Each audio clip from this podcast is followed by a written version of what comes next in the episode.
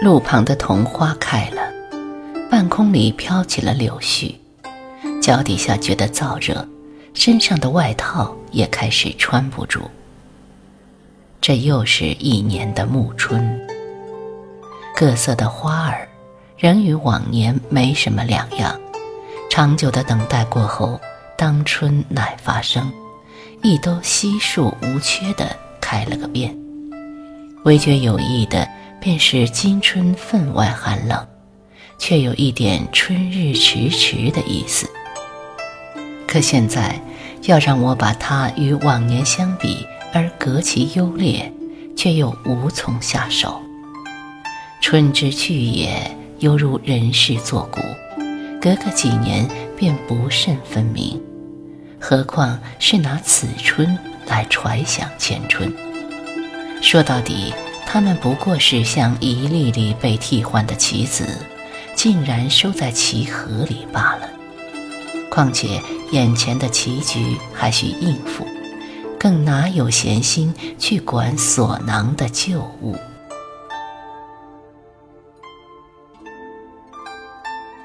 即便是对眼前事，我这个鱼懒心迟的人，也常犯当惜不惜的毛病。用一句通俗的话来说，是为这种人根本不值得可怜，何该叫他事事错过，专门领教那后悔的滋味？比如要我说童花，偏现在不说，非要等到翠叶似盖、浓荫如洒的时候才想得出。又比如柳絮，当下对着它飘荡如流的景儿，说几句岂不好吗？可不知怎样，我揉了揉因它发痒的鼻尖，却还想起早春的柳色来。冬天的光景，无论江南江北，大约都一个模样。但江南终归有早梅可赏，因而总不至于太过寂寞。北方虽幸而有雪，可也是一两天的逗留，过后还是萧条如故。人的心如此蛰居太久，便好像蒙在一个大帐里。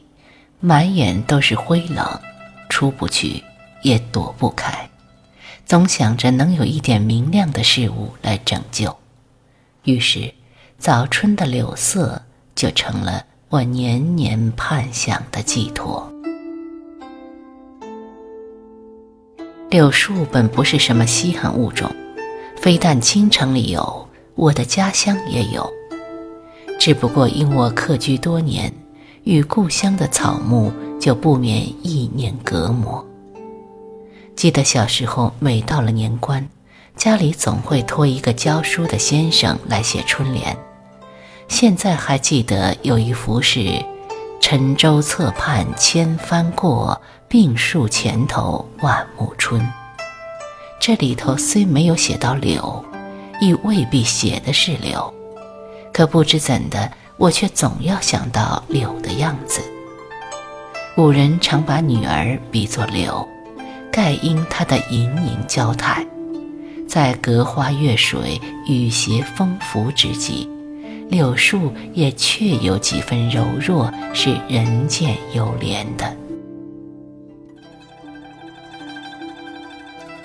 家乡的柳树不是垂柳，因而比不得京城里的娇俏。一是长得不讨巧，往往是枝条拙直，看上去像不大听话的。若碰见姿态稍差的柳干，便被乡人齐腰斩了，专门等它长出细直的绿条，用作编织篮筐。小孩子们则取来结成小段儿，用手指扭几扭，掐成柳笛吹着玩儿。二则叶子比较宽。颜色也浓，风儿刮起来，在树下闭眼听着像雨声。所以，若要用它比作美人的柳叶眉，大概是要吓着人的。直到现在，我也不知道，这到底是怎样一种柳树。若要冠之以名，只好称作笨柳，还比较相宜。不过它们的样子可以从《清明上河图》里见到。我们那儿虽不在开封，但究竟相去不远。京城的树以槐树为最，但长在园子里的仍多是垂柳。李渔在《闲情偶记》里写：“柳贵于垂，不垂则可无柳；柳条贵长，不长则无鸟挪之志，徒垂无益也。”可见垂柳在这两点上算得上双美兼收。然而世上的美物却从无孤自独在的道理，总需旁物的相辅相携，方能美得真切。就如垂柳的美，亦要当风临水才显神韵。一来风可助其长条，二则水影可秀其袅娜之态。若在静夜时分，柳梢上再烘出明月一轮。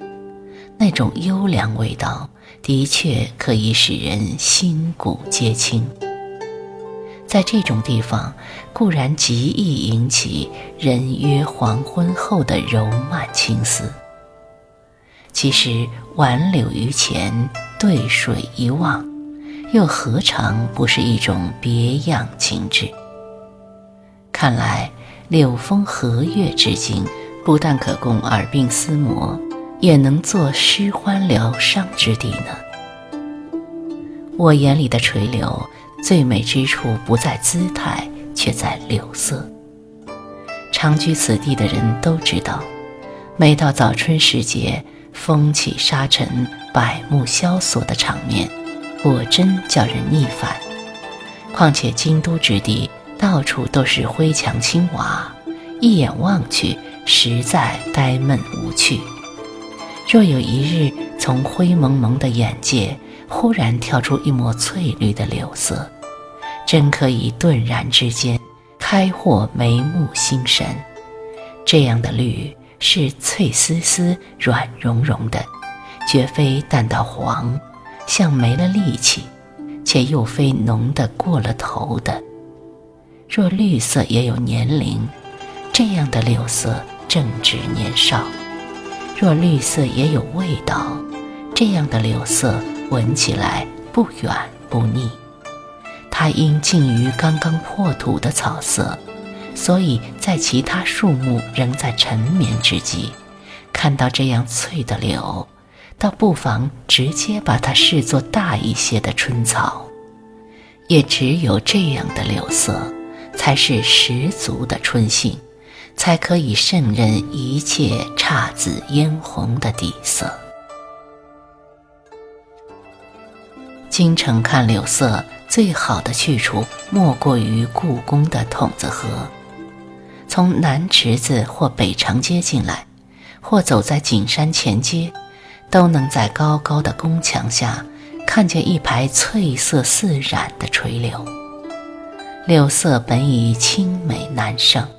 再加上那里滑如绸缎的绿水，开阔空远的碧天，雍容瑰丽的角楼，实在叫人银目舒怀。